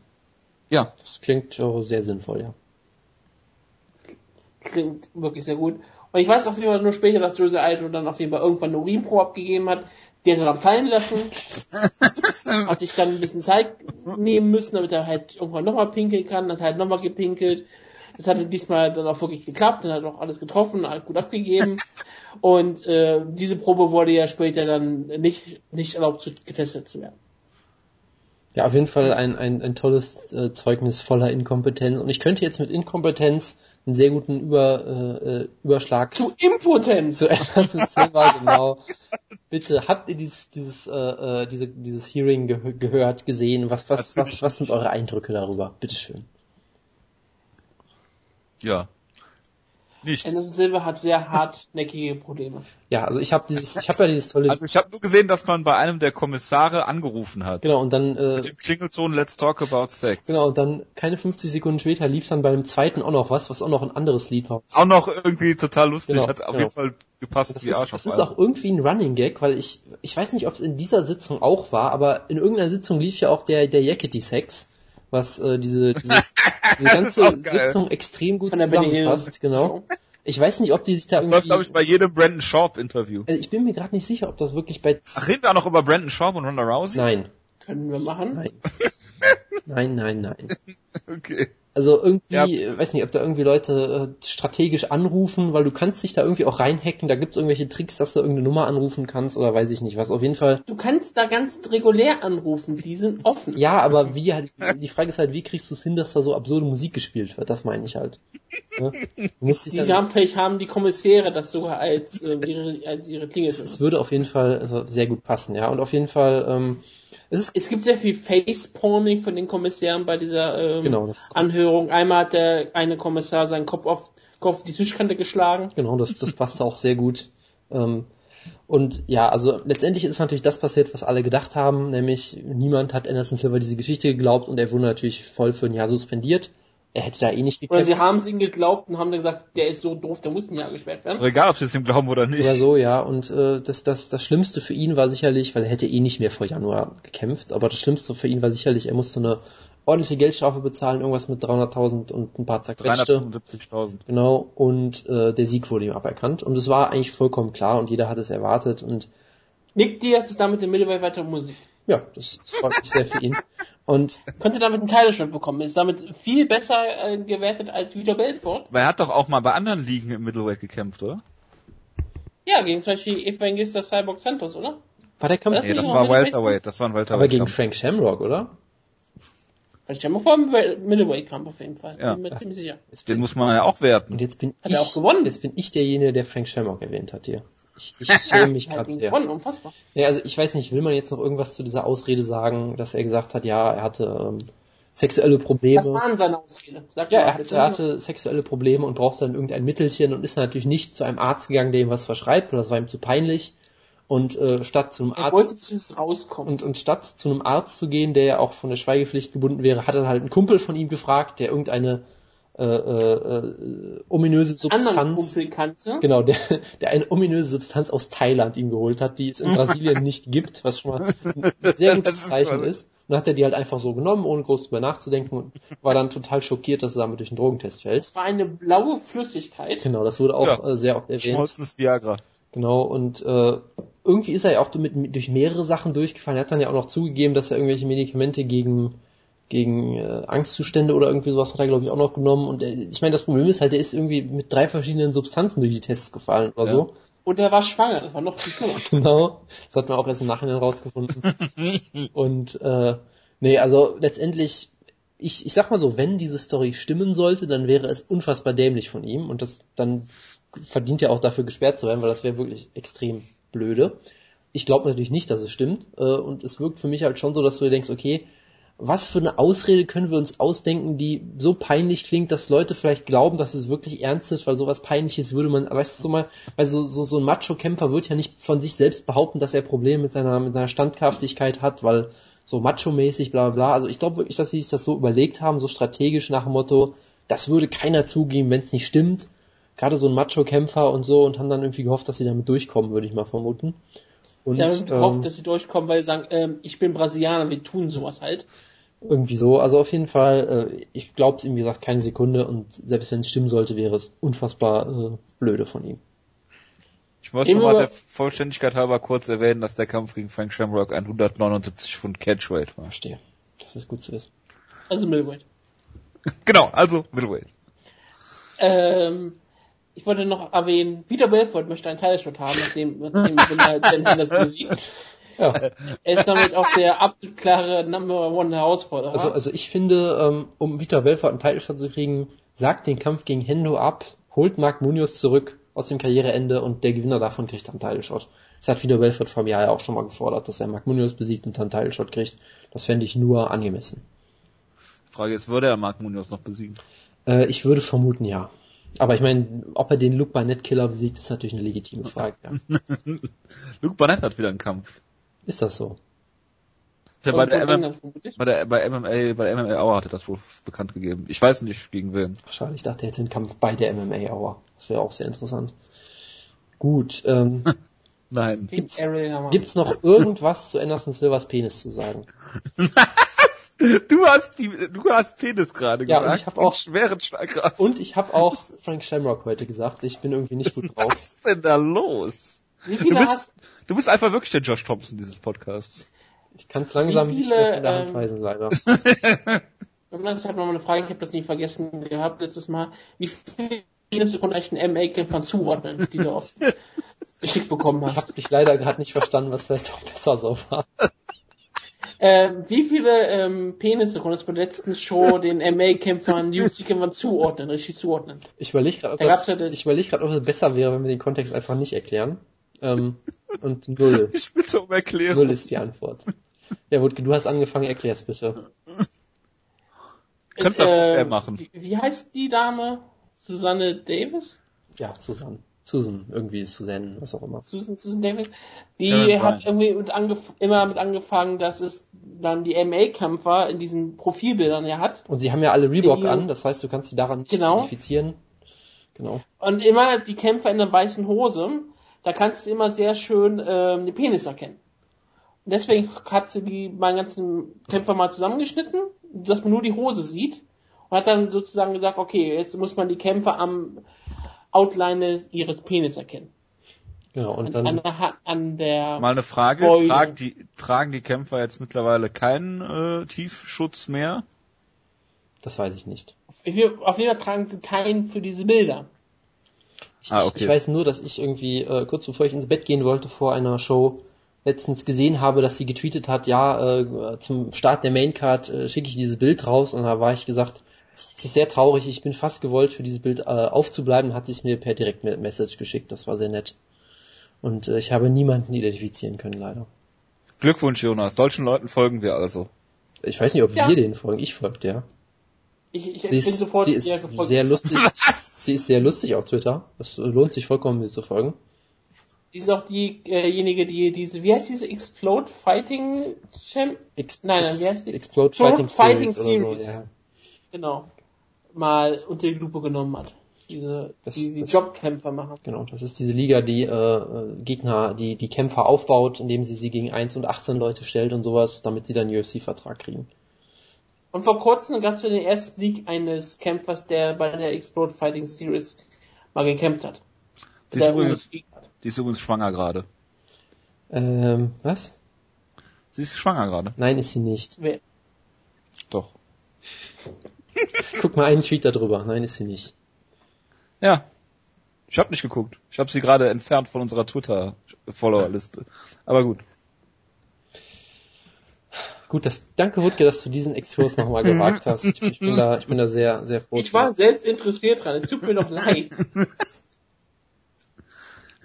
Jetzt bin ich vollkommen aus dem Konzept. Ähm, ähm, ähm, News, ja, war noch was. Ach ja, äh, es gab eine News, die wir nur auf Air besprochen haben letzte Woche, weil Wutke sehr erzürnt darüber war, dass ich es nicht erwähnt habe, nämlich UFC möchte ins Cowboy Stadium, hat er mir gesagt, das ist die größte News der Woche. Warum haben wir nicht drüber geredet? Und jetzt Ich kam wollte, dass wir die Sendung nochmal neu aufnehmen. genau und jetzt deswegen. jetzt kam natürlich raus, äh, ja, doch nicht, wir kämpfen doch im MGM Grand. Wir haben doch, wir haben doch schon mal erwähnt, dass das Cowboy Stadium schon hundertmal abgesagt Ja, ich wurde. Ich weiß, habe doch ich weiß. dazu schon den Bloody Elbow Artikel Genau, erwähnt. genau. Ja. Also wer ernsthaft im Jahr 2015 noch glaubt, dass die UFC ins Cowboy Stadium kommt, wenn sie das sagen, dem kann ich auch nicht mehr weiterhelfen. Genau, deshalb wollte ich, ich wollte es ja deshalb zur Vollständigkeit halber erwähnen. Vielen Dank, Jonas. Und Es ist halt genauso wie ähm, Footballteams immer sagen, wir gehen nach Los Angeles. Damit macht man Druck bei der öffentlichen Politik, dass man sagt, Genau. wir möchten ähm, ein größeres Stadion haben, möchten mehr Geld bekommen, bla bla bla. Das ist ein wirkliches normales Mittel und die UFC macht dasselbe in Las Vegas. Las Vegas gibt ihnen dann ein besseres Angebot ja, oder und dann halt fängt, f- findet die Show wieder in Las Vegas statt. Oder halt Ja, das, das MGM direkt. Vielleicht nicht die Stadt Las Vegas unbedingt. Das M Okay, MGM. Resorts. Die sind ja mehrere. Mandalay Bay gehört ja auch dazu. Genau, also, Wobei also es ich auch scheint, dazu sagen möchte, ich glaube, die Stadt gibt UFC viel. es, es scheint, äh, Nein, das ist doch alles begrenzt, hat der Oliver Kopf es, es scheint, es scheint wirklich nur eine, eine, nur eine Verhandlungstaktik zu sein. Ich finde es halt immer wieder toll, dass es dann immer, sich immer wieder renommierte Journalisten auch finden, die dann so einen Artikel drüber schreiben. Ja, aber wenn, wenn, wenn jetzt Verdun gegen keinen gewinnt und er kämpft dann zum zweiten Mal gegen Fedor Emelianenko, wird das im Cowboy Stadion stattfinden. Äh, aber Ja, aber ganz sicher, sicher. ganz sicher, ja. Das findet im Moskauer Olympiastadion statt. Äh, ich finde, John Oliver sollte dazu mal ein äh, Stück machen. Zu UFC generell. Musste da nur gerade an Los Angeles und die Footballteams dran denken. Falls ihr das gesehen Danach habt. könnte man die Liga, glaube ich, zumachen, aber ja. Falls es mal einen UFC-Manager gibt, So, jetzt habe ich noch dann sollte man das auch anbieten, dass man äh, Las Vegas und das MGM dazu äh, unter Druck setzen kann, indem man anbietet, ins Cowboy Stadium zu gehen. Wo Fedor, die, wo wenn Fedor sein UFC-Debüt gibt, dann kann es eigentlich nur in Pyongyang stattfinden, denn es muss vor mindestens das, 250.000 ist das, Menschen. das ist das neue Antonio Inoki gegen Ric Flair, das Peace, Fest, das Peace Festival 2 mit Fedor. UFC Pyongyang. Um Ja, natürlich. Gottes Willen. Dennis Rodman auf der Karte. Gegen CM Punk. Ja, Oh ja. ja. So, ähm, apropos Peace Festival, ähm, Tim Kennedy hat mal wieder gegen Reebok gestänkert und äh, jetzt kannst du kein Fighter-Kit von Tim Kennedy mehr kaufen. Und das ist jetzt schon eine Woche her und äh, wenn ich ich habe jetzt gerade geguckt und äh, es gibt's immer noch nicht mehr. Also du kannst Nur weil er keine Nationalität du hat. kannst die Taylor Lapilus und und so Leute weiterkämpfen, äh, weiterkaufen, äh, aber scheinbar äh, Tim Kennedy immer noch nicht. Ähm, Bist du jetzt eigentlich Fan von Tim Kennedy deswegen? Nein, aber äh, in manchen Punkten kann man mir Ja. durchaus zustimmen in seiner Kritik. Und es gab dann auch ein interessantes Detail von äh, John Nash, der ja auch immer sehr lesenswerte Artikel auf Bloody Elbow schreibt. Ähm, was er da geschrieben hat, ist, dass äh, quasi wenn, wie war das, wenn die, wenn, wenn Reebok so ein Fighter-Kit ähm, verkauft, dann kriegt die UFC irgendwie 15% des Verkaufspreises und der Kämpfer, äh, um dessen Fighter-Kit es hier geht, kriegt dann nochmal 20% von diesen 15%. Das heißt, äh, von, so, einem- von so einem Fighter-Kit für 90 Dollar kriegt der Kämpfer irgendwie 2,50 Euro oder irgendwie sowas in der Art. Das ist okay. Also es ist wirklich sehr, sehr lukrativ, dieser Deal. Da hat selbst Joe Rogan sich nochmal gegen, gegen geäußert. Wird entlassen. Reebok, ja. Ich glaube, die würden noch Joe Rogan entlassen. Ich glaube, aktuell würden sie es nicht tun. Also nicht direkt nach der Aussage, das machen sie nicht nochmal, so blöd sind sie auf jeden Fall nicht nochmal. Mit solchen Aussagen wäre ich immer vorsichtig, aber gut. Ja. Und dann habe ich die, zum, krönenden Abschluss, eine News habe ich noch für dich. Ähm, Jojo, du, es gibt, ich habe eine gute Nachricht für dich und eine schlechte Nachricht. Welche? Ich fange einfach mit der schlechten an. Äh, es sieht Ja. so aus, dass deine Lieblingsseite tot ist, nämlich MMA Buddy. Gibt seit äh, 10. Juli keine Artikel mehr dazu und äh, der Autor hat auch die Referenz auf MMA Buddy in seinem Twitter-Profil entfernt. Das ist eine sehr traurige Nachricht für uns. Wir möchten jetzt eine Schweigesekunde einlegen für MMABuddy.com. Jetzt habe ich auch eine gute Nachricht für dich. Ich dachte, du sagst, so MMA Radio kommt wieder nach dem Urlaub, kommt jetzt. Nein, pass auf. Ah, schade. MMA Buddy schreibt ab sofort für groundpound.de. Was? Ja. Hast du mal seine Sachen gelesen? Das wäre so, als wie ich dafür schreiben würde. Haben Sie schon einen Anwalt für Plagiatsvorwürfe? Oh mein Gott. Also es, es, ist, es gibt bisher einen Artikel, der ist jetzt nicht sehr MMA Buddy stilmäßig leider. Es ist ein, Geht's ums Einwägen? Nein, es ist ein ganz normaler Artikel über Chris Weidman gegen Luke Rockhold leider. Ich war auch sehr enttäuscht irgendwie. Schreibt äh, einer, äh, äh, schreibt unser Lieblingsforumsmitglied Kai eigentlich auch bei Ground and Pound oder heißt der einfach nur so? Äh, der wird da irgendeine Funktion haben. Ich weiß nicht genau, was er da macht. Cyborg. Kannst du übrigens noch mal dabei. fragen? Ja, ich werde ihn jetzt auf, auf Twitter direkt fragen, was machst du da eigentlich? Der Jojo kann ihn fragen, weil Jojo und er sind ja so. Master FF und ich sind auch so. Eigentlich bin ich mit allen so. Ja, ich bin jetzt durch, liebe Leute. So. Serientäter, ne? Sorry, ich bin gerade völlig neben der Spur. Ja, 2, 3, 4, 5, 6, 7, Sieb, 8, wie du's- 9, ist 10, 11, 12 Kämpfe. ja. Ja. Darf ich Stopp rufen? Meinetwegen, du warst ja lange Zeit weg. Stopp. es ist die 1, war mal Ja, Main Event! Das gibt's doch nicht, das ist doch geschummelt hier. Nee, diesmal wirklich nicht. Geil, wie diesmal. Äh, Entschuldigung, denn nein, es war wirklich, es war wirklich ist eins hier. Random Nummer 1 steht hier sogar wirklich ganz groß. Es ist Max Holloway gegen Charles Oliveira. Das ist der allererste Main Event, den wir haben. Boah, auf der Karte den Main Event, das ist, äh, es ist eigentlich ein Geschenk. Es ist vielleicht sogar auch der erste generell ähm, selbst Co-Main Event, den wir hier hatten. Bin mir nicht sicher, ob wir mal Das einen ist Co-Main zumindest Event der erste Maincard-Kampf, den wir haben. Obwohl, nein, wir hatten schon mal einen Main, wir hatten schon mal einen Main Event Kampf. Entschuldigung. Aber das war der einzige. Was denn? Das war Mirko Krokop und Gabriel Gonzaga. Ich glaube, das war ein Main Event, ne? Ja, ja, Ja. Okay. Das war, Wenn, wenn, wenn der Max Holloway gegen Charles Oliveira genauso gut wird wie Krokop gegen Gonzaga, dann haben wir den Kampf des Jahres hier. Ja, absolut. absolut. UFC Krakau. Und übrigens, die äh, übrigens, wir hatten auch mal Yolo Romero gegen Lyoto Machida. Ein Main Event? Ja. Und noch ein Fun Fact, das ist bereits der zweite Charles Oliveira Serientäterkampf dieses Jahr. Den Kampf gegen Nick Lenz hatten wir nämlich auch. Das wusste, ich wusste, dass wir ihn schon mal hatten. Aber wir hatten wirklich schon mal ein, noch mal ein Main Event gehabt. Das überrascht mich jetzt wirklich total. Ja, Drei Stück. Ich glaube, das schockiert ich, mich. ich glaub, da gab es auch ein paar Irregu Irregularitäten wegen, Da wegen Yolo Romero. da gab's auch, da gab's auch technische Probleme zwischendurch. Ah, stimmt, da haben wir uns einfach entschieden, dass wir den Kampf machen. Nein. Richtig, richtig, anders, richtig. anders. Es war anders. Ja. Und diese, diesen Kampf Max Holloway gegen Charles Oliveira. Das ist aber eigentlich auch der einzige das, Kampf, über den man reden möchte bei der Show. Das ist das Praktische dabei. Das ist Na, Eric Silver gegen die Magni? Ja, gut, okay. Patrick Cote gegen Josh Bergman? Wollte ich auch gerade sagen. Das bestätigt bisher nur meinen Punkt. Ähm, Nikita Krillov. Okay, okay, okay, okay, den habe ich vergessen. Das, das ist sehr wichtig, dass wir über den reden. Verzeihung, ich, ich entschuldige mich förmlich bei Nikita Krylov. Jonas, meine erste Frage an dich. Max Holloway gegen Charles Oliveira. Und da hat sich bei mir die, die erste Frage, die da bei mir aufkam, nicht nur im Featherweight, sondern generell in der UFC, wer ist der bessere Striker im Rückwärtslaufen, Max Holloway oder Clay Guida? Max Holloway ist natürlich der bessere Striker. Das mit Clay Guida, das ist, natürlich eine, das ist natürlich eine Aussage, die du äh, komplett aus dem Zusammenhang gezogen hast. Nein, überhaupt nicht. Patrick Wyman, dein Lieblingsguy für alles, ja, ist, hat gesagt, dass Clay wieder einer der besten Boxer im Rückwärtslaufen ist in der UFC. Das hat er, glaube ich, auch so nicht gesagt und ich habe dadurch das Doch, Zitat, das hat er genauso gesagt. Ach so, hast du den Podcast nachgehört, wo er es gesagt hat? Ja. Ach so, okay, dann. Natürlich nicht, ich habe noch nie einen Patrick Wyman Podcast ja, gehört. Ja, ich, ich vermute, dass ich, ja, ich vermute, dass ich das wie äh, so häufiger äh, einfach verkürzt äh, dir geschickt habe, um dich aus dem Konzept zu bringen und dich aufzuregen und so. Natürlich. Bitte, Jonas. Ja, wie auch immer. Ähm, ja, es ist ein absolut hervorragender Kampf und ähm, es wurde ja, glaube ich, von, von Mookie Alexander auch schon gesagt, äh, es ist aktuell fast schon schwierig, im Lightweight oder Featherweight schlechte Kämpfe zu bucken. Ich meine, guck dir solche Kämpfe an, guck dir an Dustin Poirier gegen äh, Joe Duffy in Irland. Das sind jetzt vielleicht alles keine riesigen Kämpfe im Sinne von äh, irgendwie wahnsinnig großen Headlinern oder sowas, aber als, als Kampf an und für sich verspricht das eigentlich eine, eine, eine wirklich hervorragende Ansetzung.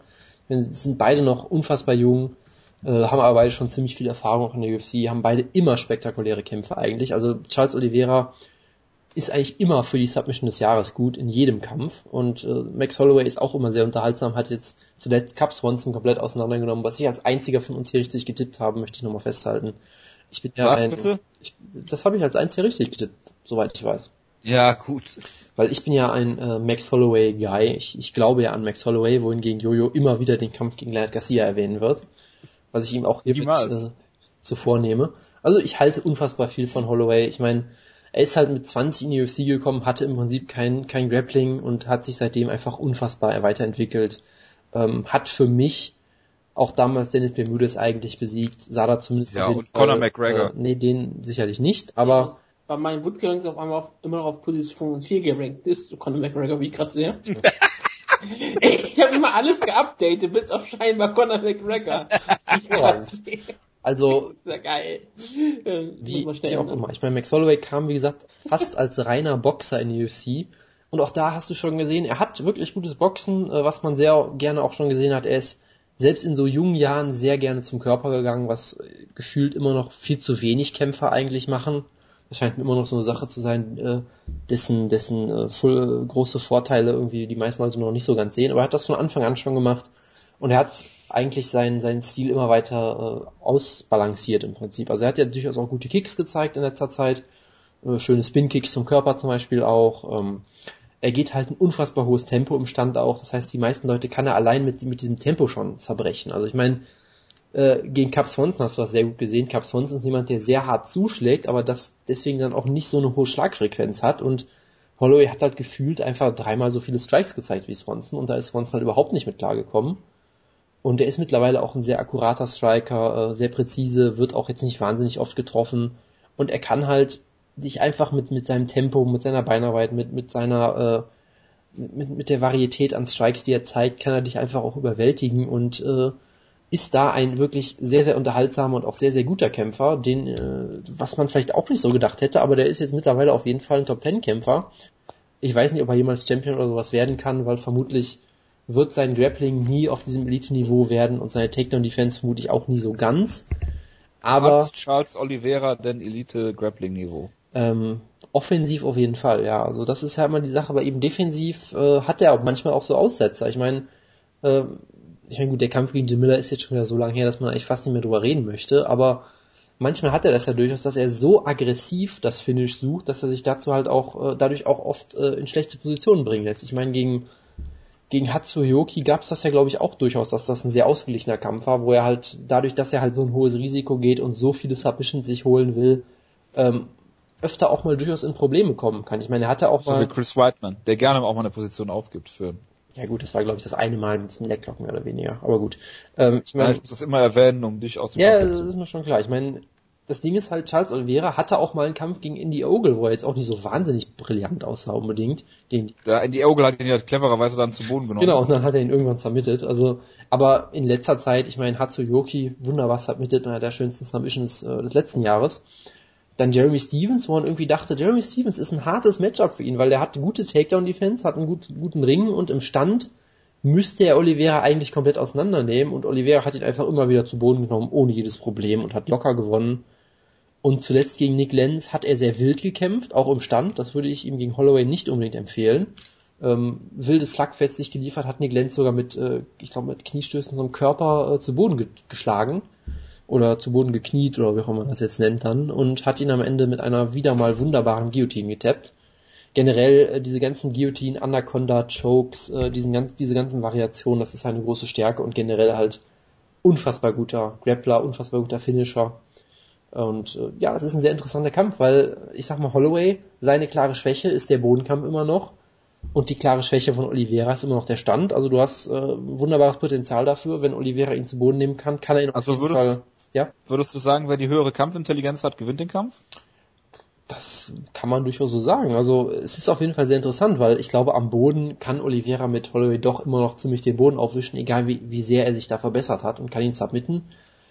Ich glaube auch, wenn der Kampf über längere Zeit im Stand geht, wird Charles Oliveira ausgenockt, weil er im Stand durchaus äh, oft äh, ja sehr fragwürdige Defensivaktionen auch gezeigt hat. Ich meine, es gab diesen Kampf gegen Cap Swanson, wo er irgendwie von einem Bodyshot getroffen wird und dann drei Sekunden später umfällt, auch so mit Verzögerung, was auch sehr komisch aussah. Es gab da öfter mal so Kämpfe, wo man denkt so, ja, du sollst vielleicht auch nicht mit Nick Lenz ein wildes Slugfest liefern unbedingt, wo du ständig von Nick Lenz irgendwie getroffen wirst. Also im Stand ist da noch viel Arbeit vor Oliveira. Und ja, ich bin sehr gespannt drauf. Ich als Max Holloway Guy tippe natürlich auf Max Holloway per Knockout, weil ich auch glaube, dass er äh, mittlerweile der weiterentwickelte Kämpfer ist. Aber es ist ein sehr unterhaltsamer, äh, auf dem Papier auf jeden Fall und ein durchaus sehr spannender Kampf, weil ich wäre auch absolut nicht schockiert, wenn Oliveira irgendwie eine absurde Submission sich rausholt. Wenn, wenn Oliveira mit einem Calf Slicer gewinnt, wäre ich jetzt auch nicht schockiert unbedingt. Ja, oder so eine Power Guillotine, ne? Ja, das auf jeden Fall, ja. Ich wollte jetzt noch eine absurdere Submission mir überlegen. Ich dachte, das passt dann auch ganz gut ich meinte jetzt Power Guillotine im Sinne von, haben wir in letzter Zeit oft gesehen, wenn es zu einem Clinch kommt und äh, Holloway den Kopf anbietet. Ja, genau. Also das wäre. Wird Oliveira den sicherlich nehmen. Ja, und ich meine, Oliveira hat das gegen Nick Lenz ja auch schon gezeigt. Das war ja sogar eine Flying Guillotine, die er noch so gepullt hat, glaube ich. Also das kann ja alles auch äh, in einer Sekunde sich so, ein, so einen Kopf greifen im Clinch und eine Guillotine zeigen. dass dass die Fähigkeiten dazu hat er auf jeden Fall. Wutke erstmal ein ganz wichtiger Fakt, der mir aufgefallen ist, weil du erwähnt hast, wie jung die beiden sind. Wenn du das Alter von beiden zusammenrechnest, sind die beiden immer noch jünger als, als Ken Shamrock. Genau, als Bellator Headliner Ken Shamrock. Selbst wenn man deren beiden Geburtstage, die jetzt noch kommen werden, zusammenrechnet, sind sie noch jünger als Ken Shamrock. Das ist hervorragend. Das ist ähm, ein ganz wichtiger Fakt, den ich mal erwähnen muss. Ja, ähm, war eine sehr spektakuläre Kämpfer. Jonas hat sich ja hier schon wirklich einen runtergeholt auf diesen Kampf. auch, absolut, auch absolut verdient. Ja, absolut. Das ja. kann man ja auch manchmal tun. So, ich muss mir kurz, ähm, ich muss mir kurz die Hände waschen, macht immer Gott weiter. Deswegen, ich bin auch schon ganz verklebt hier und ich sage einfach mal ganz spontan, Max Holloway wird mit seinen ähm, wunderschönen Legkicks Charles Oliveira ähm, setzen. Dadurch kann Oliveira den Kampf nicht zu Boden nehmen und dadurch wird Max Holloway eine spannende, unterhaltsame Decision gewinnen. Ich meine, der ist der einzige UFC-Kampf, der nicht von Conor McGregor gefinisht wurde.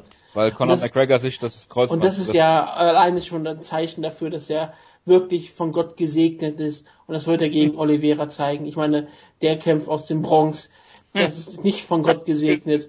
Deswegen wird Max Holloway hier ganz klar zeigen, dass er der bessere Kämpfer ist. Max Holloway, Decision. Ähm, wahrscheinlich ein Robbery. ja. Hat, hat, hat äh, Oliveira dich auch in letzter Zeit irgendwie äh, ziemlich gefadet hinten raus oder meine ich das nur?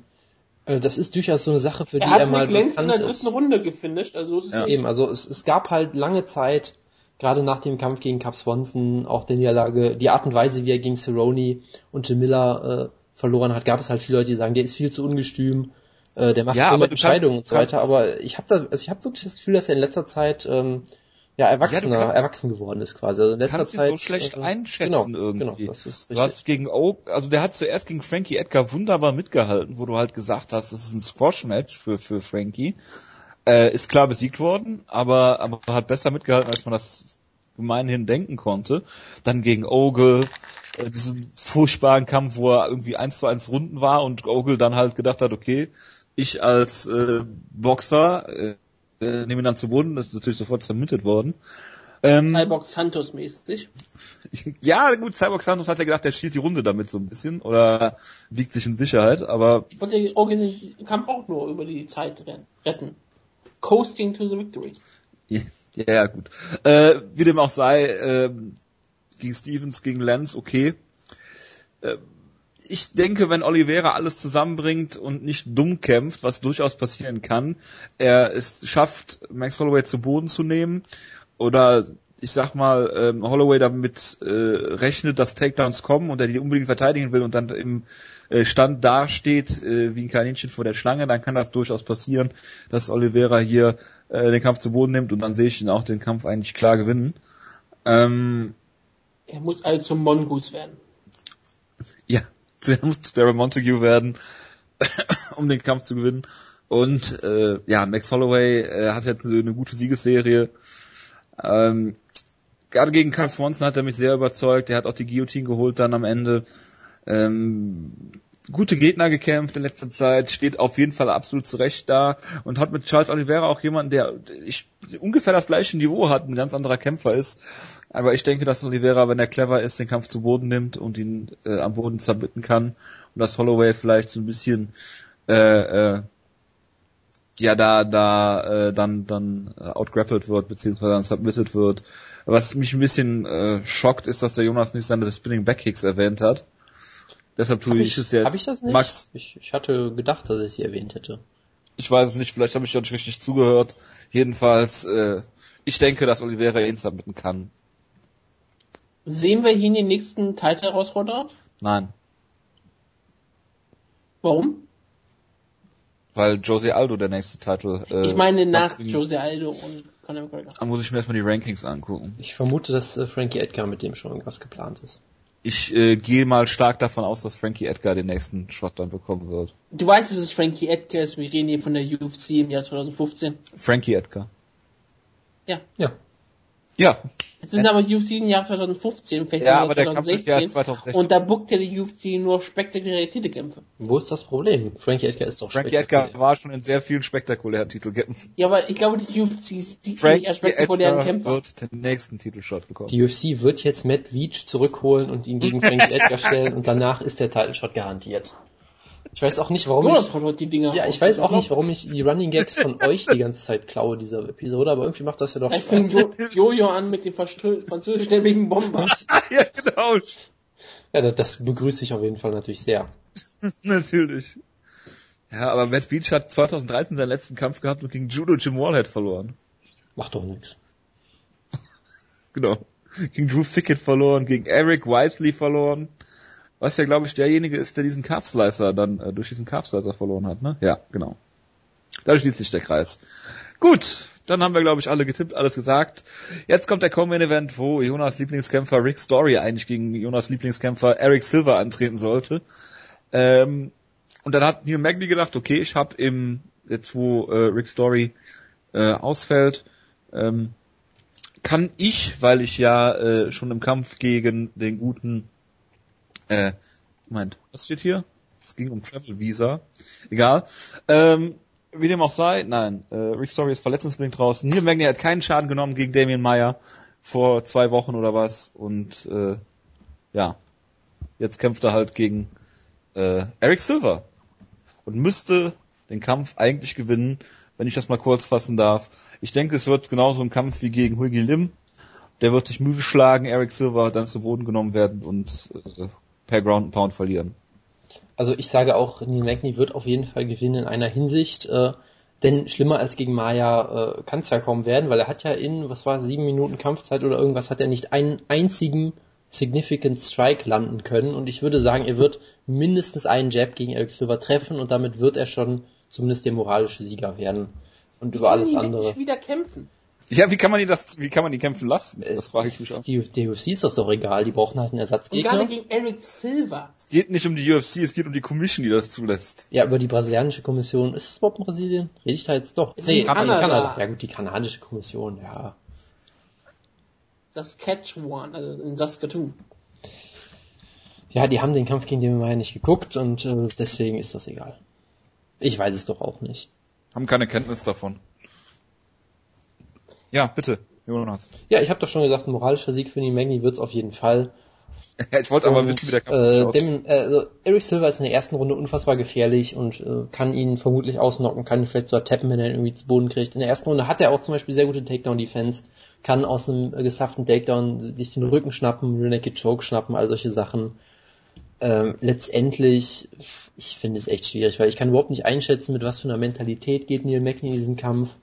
Ist er irgendwie ausgebrannt dann? Ich meine, er ist ein relativ klarer Underdog. der Burnout. Genau, er ist äh, relativ klarer Underdog, auch wie ich gerade sehe, was ich durchaus. Aber um ausgebrannt zu sein, muss man erstmal gebrannt haben, um mal Stromberg zu zitieren. Oh, oh, oh. Ho, ho, ho, ho. Ja, also wenn, wenn Eric Silver eine Sache kann, dann brennen. Das äh, ist sicherlich richtig. Natürlich. Ähm, also ich finde es wirklich schwierig, weil Eric Silver ist ja jemand, der hat dieses, äh, dieses athletische Potenzial, der hat auch die Anlagen in durchaus in jedem Bereich eigentlich. Im Grappling hat er durchaus gutes, gute Anlagen gezeigt, im, im Ring, in jedem dieser einzelnen Bereiche, aber er schafft irgendwie im Kampf dann selten wirklich äh, dieses Potenzial, was er zu haben scheint, zu maximieren. Und er kämpft halt, es ist halt so ein bisschen, als hätte er sich überlegt, hey, ich kämpfe jetzt so, dass ich immer einen Bonus gewinne, das heißt, ich gehe immer wie, wie eine Dampflok raus und nach fünf Minuten bin ich Ja, da ist die und, nächste Ansprache. und nach fünf Minuten bin ich dann auch einfach fertig mit der Welt und so kämpft er halt, wie gesagt, wirklich oft. Und ich, ich weiß wirklich nicht, wie ich es einschätzen soll, weil in seiner Karriere, er besiegt meistens Leute entweder einfach sofort oder er, er kriegt es überhaupt nicht auf die Reihe.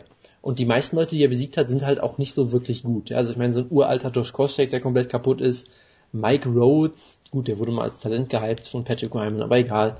Ähm, Also auch von dir. Takenori Sato, ja, der immer noch sein Single Leg festhält und aber ich meine, das Ding ist halt, er hat diesen Stil ja auch durchaus gegen, Machine, Jason High. gegen durchaus solide Leute wie Jason High und Charlie Brenneman durchgezogen, wo Er er, wurde aber auch gegen Carlo Prater gerobbt.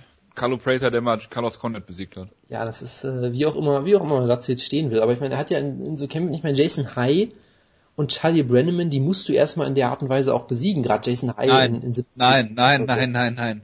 Äh, ich wehre mich dagegen, dass du jetzt äh, Charlie Brenneman hier als Beispiel für irgendwas nennst. ja, es zeigt halt, dass, dass er ein gewisses Potenzial hat. Nur so. Ne, also klar, Charlie Brenneman ist kein toller Sieg, das ist klar, aber er hat halt, er hat halt diesen großen Sieg einfach nicht und das Problem ist halt, Neil Magny ist aktuell auch kein großer Sieg mehr nach seinem letzten Kampf.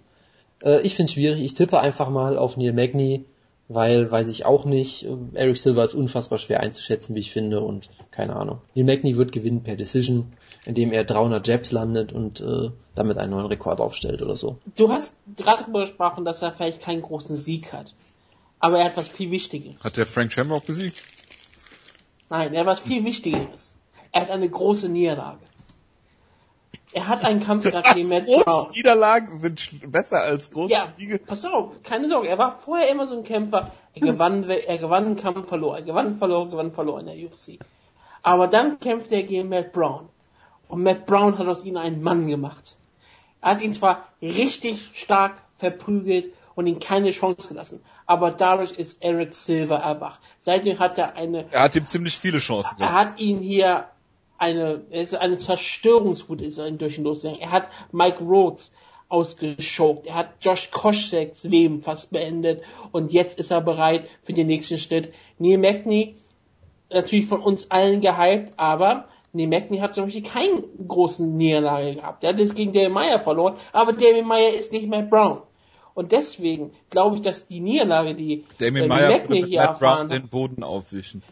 Nee, McMe hat nicht eine Niederlage wie gegen Matt Brown erlebt, von der man besser zurückkommt, weil man mal gegen einen echten Mann gekämpft hat und dadurch richtig stärker wird. Nein, Neil Magny hat gegen David Meyer verloren, hatte keine Chance gehabt. Das wird ihn zerstören. Und Eric Silver ist aktuell ein Zerstörer, ein All-Violence-Fighter und er wird hier gewinnen. Eric Silver submitted Neil Magny in der ersten Runde per ähm, Arm Triangle. Wenn du es jetzt schon mal ansprichst, was hältst du davon eigentlich, dass Joe Silver sich nicht an deine äh, Welterweight-Trennung hält? Das ist ja ein ganz klarer Non-All-Violence gegen einen All-Violence-Kämpfer. Das geht ja eigentlich nicht, oder? Aber danach, danach wird er Neil Magny entlassen. Ach so, verstehe. Deswegen ist alles in Ordnung. Verstehe. dann ist, dann ist ja alles gut. Nein, nein, ist- man, man kann auch, ich meine, er ist kurzfristig eingesprungen, da kann man nicht immer alles perfekt machen. Da hast du sicherlich recht, ja.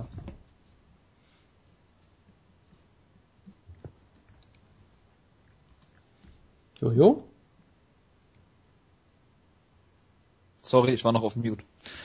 Äh, ich wollte sagen, äh, eigentlich wollten sie ja Eric Silver gegen Rick Story booken, das war ja All Violence und deswegen. Genau, und das schon zum, zum dritten Mal oder sowas mittlerweile, glaube Weil ich. die sich, weil die All Violence Division sich im äh, Gym die ganze Zeit gegenseitig ausnockt, haben sie dann halt nur einen Magni gefunden. Der nicht, äh, der doch bei Bewusstsein war und das Telefon antworten konnte. Ich sage hier in diesem Kampf, schwierig zu sagen. Neil Magny sollte clever kämpfen, das hat er gegen Lim schon nicht gemacht in der ersten Runde. Und da ist Silver immer gefährlich. Also entweder gibt's ein äh, TKO erste Runde Eric Silver oder Magny gewinnt eine Decision durch sein Ringen. Ähm, und ich finde nach wie vor, dass äh, Neil Magny nicht kämpfen sollte, zwei Wochen nachdem er bei UFC 190 angetreten ist. Oder drei Wochen. Ja, Aber er hat ja keinen Schaden kassiert. Hätte er gegen Demi Meyer gekämpft. genau, genau, richtig. Ist er hatte getappt, ja, der ist nicht ausgechoked worden. Es war einfach nur, sonst wäre er gesperrt, ganz sicher.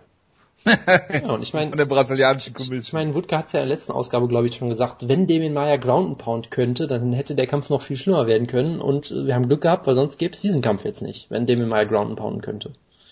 Das Daher haben wir da nochmal sehr viel Glück gehabt, scheinbar. Sonst hätten sie wahrscheinlich Patrick Cote hochgezogen. ah, weißt du, wer jetzt kommt? Der Lieblingskämpfer von Jojo. Hä? Wer? Josh, the People's Warrior Bergman. Wieso ist das mein Lieblingskämpfer? Weil ich das damals mal behaupte. Ach, okay, Ich dann wusste jetzt sonst nichts, was ich sagen sollte. ach, solltest du überhaupt was sagen. Ja, aber ich wollte eine Überleitung machen und ich sagte einfach mal, Josh Bergman, den mag Jojo bestimmt. Genauso wie du ja auch ähm, Firat Aslan total abfeilst. Natürlich, genauso wie ich Firat Aslan permanent abfeier. Den, ich glaube, der ist mittlerweile 43. Ja. Ähm, für Patrick Cote jetzt auch jede Menge Überleitungen machen können. Derjenige, der damals den Title Shot äh, auf der Card hatte, auf der auch äh, JDS äh, Fabricio Verdum ausgenockt hat. Oder der gegen Joe Diesel Riggs gewonnen hat, der sich ins Bein geschossen hat, der gegen äh, Stephen Thompson verloren Weil hat. der mal von Und auch nur gegen Wutke, Anderson Silva verloren hat, weil er sich das Bein verletzt hat. der mal von Wutke für Team Schlagkraft nominiert wurde, weil er vergessen hatte, Genau. dass es einen Title Shot mal gab. Genau. So wie die Schlag- UFC. Team Schlagkraft Ehrenmitglied. Ja. Ja. Äh, Josh Bergman sah in seinen letzten Auftritten nicht so gut aus. Ist jetzt 0, 0, 0, 0, 0, 1, 1 in der UFC. 1, 0, 1. Mit einem No-Contest gegen Hector Lombard und einer Niederlage gegen Dong Yong Kim dieses Jahr. Kämpft logischerweise ein drittes Mal. Einmal fast ausgenockt worden, einmal submitted worden. Und äh, ja, lebt eigentlich nur noch von diesem einen Sieg, den er mal hatte gegen einen alternden John Fitch. Ähm, sonst, ja, hat halt Siege gegen alternde Leute so ein bisschen gehabt, gegen Aaron Simpson, damals in der WSOF und gegen äh, Gerald Harris in der UFC hat er eigentlich noch nie, nie irgendwas gezeigt, hat sogar gegen so fantastische Leute wie Pete Cell und Dustin Hazlett verloren. Geil, die standen beide zusammen auf der UFC 90 Card. Patrick Cote gegen Anderson Silva und äh, Pete Cell gegen Josh Bergman. Fun Fact. Ich denke, dass hier Patrick Cote eine langweilige Decision gewinnt. Ähm, ich tippe drauf, dass Josh Bergman eine langweilige Decision gewinnt. Und mehr möchte ich zu dem Kampf eigentlich wirklich nicht sagen. Ähm, ich weiß nicht, ob ich dann tippen soll, wenn ihr beide schon äh, auf einer langweiligen Decision No tippt. Contest. Nach einer langweiligen Ja, aber das habe ich Decision überlegt, aber es macht, macht ja keinen Sinn. Es ist ja MMA, da gibt es keine No-Contests. Sag, Ähm. gewinnt durch eine Robbery. genau. Ich mag Patrick Craig total gerne. Einer meiner absoluten Lieblingskämpfer auf der Karriere gerechnet. Jemand, der mal gegen Tito Ortiz gekämpft hat. Weil das ist einfach, das muss man einfach nur lieb gewinnen. Sein allerersten UFC-Kampf damals sogar, direkt gegen Tito Ortiz. Besser geht's doch eigentlich nicht. Jemand, der im Jahr 2005 gegen Chris Lieben kämpfte und noch gegen Kang Lee im Jahr 2012 verloren hat. Also das ist ein Elite-Kämpfer, wie man sich vorstellt. Ein großartiges Welterweight-Debüt gefeiert. Er hat dort sich als All-Violence-Kämpfer ähm, beliebt gemacht.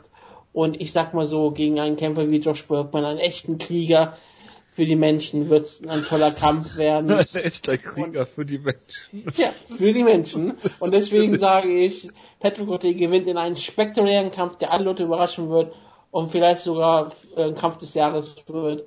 Äh, eine wunderbare Decision. Natürlich. Chet Lepries gegen Francisco Trinaldo machen wir leider nicht. Trinaldo ja, Josh Bergman hat einen Sohn, ne? Das ist recht, Ja, Kennst du den Namen des Sohnes? ja, natürlich kenne ich den Namen des Sohnes.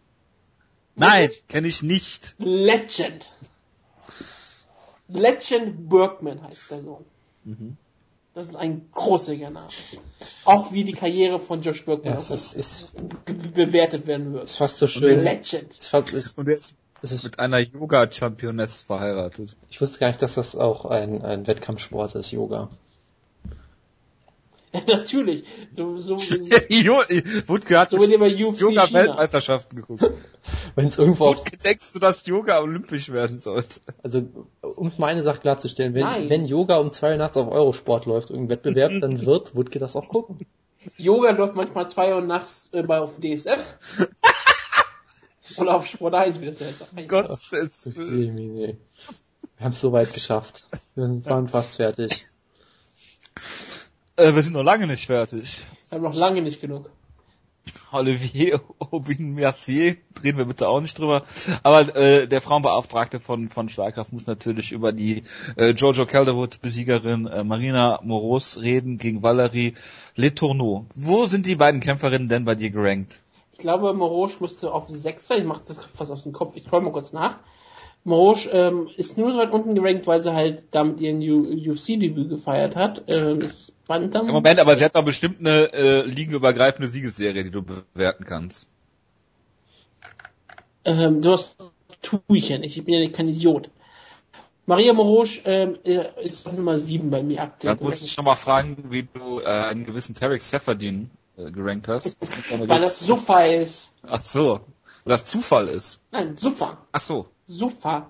Ja, ja. Maria Morosch ist 6 und 0 bisher umgesiegt, hat wirklich äh, mit John Kyle, wie man ganz klar sagen muss, den Boden aufgewischt. Das war ziemlich brutal mit anzusehen. Es war richtig gutes Striking. Kyle Wood hat natürlich auch super verteidigt mit geschlossenen Augen. Das war dann auch relativ einfach für Morosch. Ah, Und sie kämpft jetzt gegen Valerie Latourneux, die ähm, damals nicht ins Ultimate Fighter auskam, weil sie gegen Roxanne Modafferi verloren hat. Sie hatte einen Kampf, sie hat eine Split Decision gegen Claudia Gadelha mal äh, verloren. Das muss man mal zusagen. Also sie hat nicht nur den Kampf über die Runden gerettet, sondern hatte den vielleicht sogar fast gewonnen gehabt bei manchen Punktrichtern. Unglaublich. Gleichzeitig hatte sie auch einen Kampf gegen Elizabeth Phillips, wo manche Leute gesagt haben, das war der schlechteste UFC-Kampf aller Zeiten. Auf jeden Fall von dem ähm, äh, Niveau der beiden Kämpferinnen her. Deswegen ist es relativ schwierig.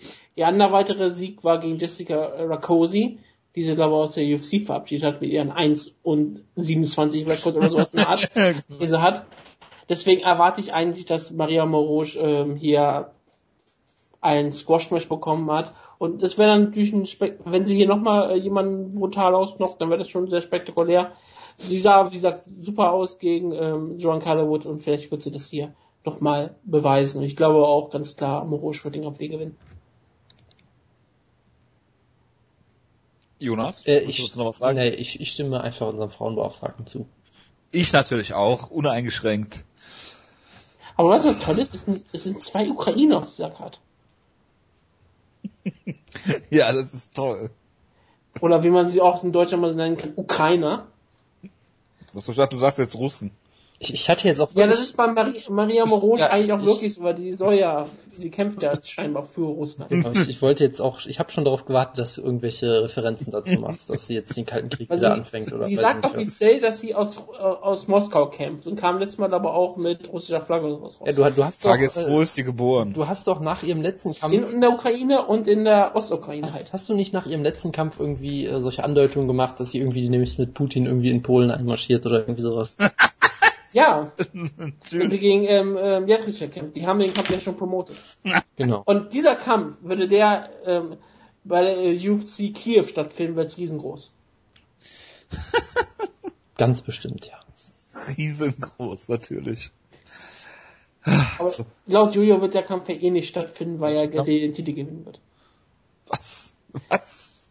Jedrzejczyk gegen Morosch, den haben sie ähm, so. promoted bei, ähm, bei der, was, welche, welche Show war's? Was nicht sogar Krakau? Ja, es war UFC Krakau, ne? Unglaublich. Ich so hab- lang her schon. Ja, April. Gut, Sam Stout kämpft. Yves Jambin kämpft. Ja. Und Sam Stout wird So. wie üblich per Knockout gewinnen, weil er hat ja Hands of Stone, wissen wir alle. natürlich. Dafür ist er bekannt. Ja, ja, klar. Nicht. Aber jetzt natürlich der große Kampf, auf den sich Jojo am meisten auf dieser Karte freut. Wieso freue ich mich am meisten drauf? Nur weil es mein Team Schlagkraftlock war? Und dein wahrscheinlich wirklicher Lieblingskämpfer. Ja, der, Ah, ja. ich, ich reg mich ja bis heute drüber auf, äh, dass dieser Kampf nicht in Berlin stattfand, was ja, glaube ich, Sherlock auch noch eine Woche vor UFC Berlin immer einfach immer weiter behauptet hat. Du doch auch. Nein, ich habe das nie behauptet. Auf unserer UFC Berlin Sonderseite war der nie gelistet. Aber irgendeine Ja. Quelle hat das mal behauptet und dann wurde der irgendwie von manchen Seiten immer wieder für UFC Berlin äh, in Verbindung damit gebracht. Nämlich es geht natürlich um den einzigartigen Nikita Krylov, den ich dieses Jahr zumindest schon einmal live gesehen habe. Das ist nicht ganz so Und schlimm. der dir den äh, Beinamen Schrittfotograf beschert Genau, hat. und äh, Marcos Rogerio de Lima, äh, Pesao genannt, wer kennt ihn nicht. Bekannt dafür, dass er Igor Pokrajec aus der UFC Pesau heißt äh, doch, heißt das nicht Bigfoot? gejagt hat. Äh, ich habe keine Ahnung. Heißt das nicht Bigfoot? Ich dachte, Pesau wäre Brasil, äh, brasilianisch. Das äh, ist auf jeden Fall brasilianisch, ja. Da hast du auf jeden Fall mit recht. Hier steht Portugiese for Bigfoot. Boah, ich kann Portugiesisch, geil. Ich bin sehr stolz auf dich. Ja, ähm, was soll man dazu sagen? Ich weiß ehrlich gesagt relativ wenig über seinen Gegner. Ähm, und ich weiß aber, dass er gegen Nikita Krylov kämpft, deshalb wird er natürlich verlieren. Und ich sage, ähm, Nikita Krylov wird ihn äh, mit einem Brazilian Kick erstmal zu Boden treten natürlich. Natürlich. Und dann wird er dem, dem nur noch halb bewusstlosen Gegner äh, am Boden äh, manövrieren, indem er sich, also quasi er wird den Arm des Gegners nehmen und ihn um seinen Kopf wickeln, sodass er quasi eine Guillotine pullt. Ich dachte, ein Scarfold wäre Nein, nein, er, wi- er wird dafür sorgen, dass der Gegner, der quasi schon bewusstlos ist, Nikita Krylov in die Guillotine nimmt, damit Nikita Krylov dann per Von Flutchoke gewinnen kann, um endlich diese Schmach wettzumachen und es wird ein sehr weiter beeindruckender Sieg von Krylov und ich werde es, äh, ich, ich, ich werde es abfeiern, ja. Also callst du Nikita Krylov per Von Fluchoke. Ja, per Brazilian Kick into Von Flutchoke. Okay. Ja, also, ähm, ja, Nikita Krylov war ja mein letztjähriger Team Schlagkraft-Log. Ich ähm, nominiere ja nicht so Pfeifen wie Ray Borg zum Beispiel. Ähm, ich glaube, eins und eins war er dann, äh, letztes Jahr. Nee, zwei und eins sogar, stimmt. Äh, das war ja auch noch, stimmt, zwei und eins. Äh, Positiver Kampfrekord. Nikita Krylov, hervorragend äh, letztes Jahr gewesen. Kämpft gegen jemanden, den ich nicht kenne, der heißt Rogerio und hat den Spitznamen Bigfoot, also muss ja eine Pfeife sein. Das ist das, wie ich mir das jetzt herleite. Hat bisher zwei Siege in der UFC und zwei Kämpfe, die ich nicht gesehen habe. Ein Sieg äh, gegen Igor Pokrajat sagt jetzt für mich auch nichts aus. Ähm, allerdings ist natürlich Stanislav Netkov ein absoluter Top-Mann, der 35-fache äh, tschechische Ringer, nee, bulgarische Ringermeister, würde ich mal von ausgehen. Er ist außerdem äh, Brazilian äh, Jiu-Jitsu Black Belt unter Bruno Bastos, wie hier steht bei Wikipedia. Und den zu submitten, das heißt natürlich was, ähm, Nikita Krylov äh, wird hier gewinnen und zwar wie er will. Ich sag, er knockt ihn aus in der ersten oder zweiten Runde. Es ist so tragisch. Ich habe extra nachgeguckt, wie die Inka FC ähm, Card hieß, bei der ähm, Marcos Roger de Lima gegen Ben Reiter kämpfte, weil ja Inka FC die Liga ist, die Shows nennt No to Racism oder All Against Pedophilia and Drugs. Aber nein, die Show ist einfach Reiter gegen de Lima. Das ist ärgerlich. Ja, das dachte ich auch gerade. Ich habe gedacht, endlich mal wieder eine Sache. Nee, nicht mal das geben sie uns. Das ähm, ist damit ähm, relativ tragisch und deswegen sage ich einfach, deswegen wird Nikita Krylov den Kampf deswegen schon gewinnen und damit einen moralischen Sieg für die Menschen in Donbass erleben. Deswegen, und dadurch wird der Friedensprozess sich weiter ähm, entwickeln. Absolut. Absolut. Gut, ich Nikita Krylov auch sicher für UFC Pyongyang. Natürlich. Oh Gott. Ähm, ja, ich glaube, mehr müssen wir auch nicht besprechen von dieser Karte. Oder habe ich noch irgendwas übersehen, was erwähnenswert wäre? Ich glaube, der erste lettische Kämpfer in der UFC-Geschichte kämpft, aber das ist uns relativ egal. Lette? Misha, Misha äh, Sirkunov. Sir- Sirkunov? Ist Konstantin Eroki nicht auch Lette? Ist er das? Ich weiß es nicht. Ist auf, oder ist der Russe? Sind denn nicht alles irgendwie Russen? Ich würde das keinen Letten sagen, aber ähm, irgendwie doch schon. Es ist nicht wie Estland. Estland ist Finnland. Estland ist Finnland, ja, das gesamte, was ist das, Baltikum? Ja, das sind alles Baltikum, aber äh, da gehört Estland natürlich nicht zu. Estland ist nordisch. Sie sagt Estland. Ein Glück haben wir wieder Geografie hier eingebaut. Das ist natürlich hervorragend. Estland hat behauptet von sich Skandinavien zu sein. Ist das so? Ja. Jonas, was sagst du dazu? Genau wie Ähm. Argentinien von sich behauptet, weiß zu sein. Ich Deutschland zu sein. glaube einfach allem, was Wutke gesagt hat. Und das ist eine Phrase, die ich sehr bereuen werde noch. Natürlich. Nein, Konstantin Russe, Entschuldigung, bitte, Entschuldigung. Natürlich ist der Team Schlagkraft. Hat auch jede Menge Schlagkraft. Das hat, Anders als Kai Velasquez. genau. Also ist Konstantin Erokin besser als Ken Velasquez. Im reiner Schlagkraft natürlich. Das mussten wir gerade, das lassen wir unkommentiert stehen und freuen uns, dass wir zu dieser Konklusion gekommen sind. Jonas, willst du doch irgendwas sagen? Äh, nein, danke. Ach, du suchst gerade einen Tweet über Estland von Susi äh, Ku- Kusi. Hervorragend. Nein, ich, Gut, ich, dann ich suche diese Reebok-Bilder, über die wir eben schon geredet haben. Und ich habe sie jetzt natürlich gefunden. Wir werden sie Natürlich, zur Verfügung stellen, bestimmt. ein Glück. Gut. Ja, die braucht zum Schlafen gehen. Ja, ich werde heute nicht mehr schlafen. Ich habe heute schon bis halb fünf geschlafen, nachmittags. Ein Hoch auf mein Jetlag. Gut, Oh, dann wünsche ich allen einen guten Start in die Woche. anders als Anderson Silver. Ha, Was war das denn jetzt für eine Anspielung? Egal. Okay, gut. Dann macht's gut, guten Start in die Woche. Ich hoffe, die Ausgabe war nicht zu lang, auch wenn sie zu lang war. Äh, bis dahin, äh, macht's gut. Ciao, ciao. Ciao, ciao. Mm.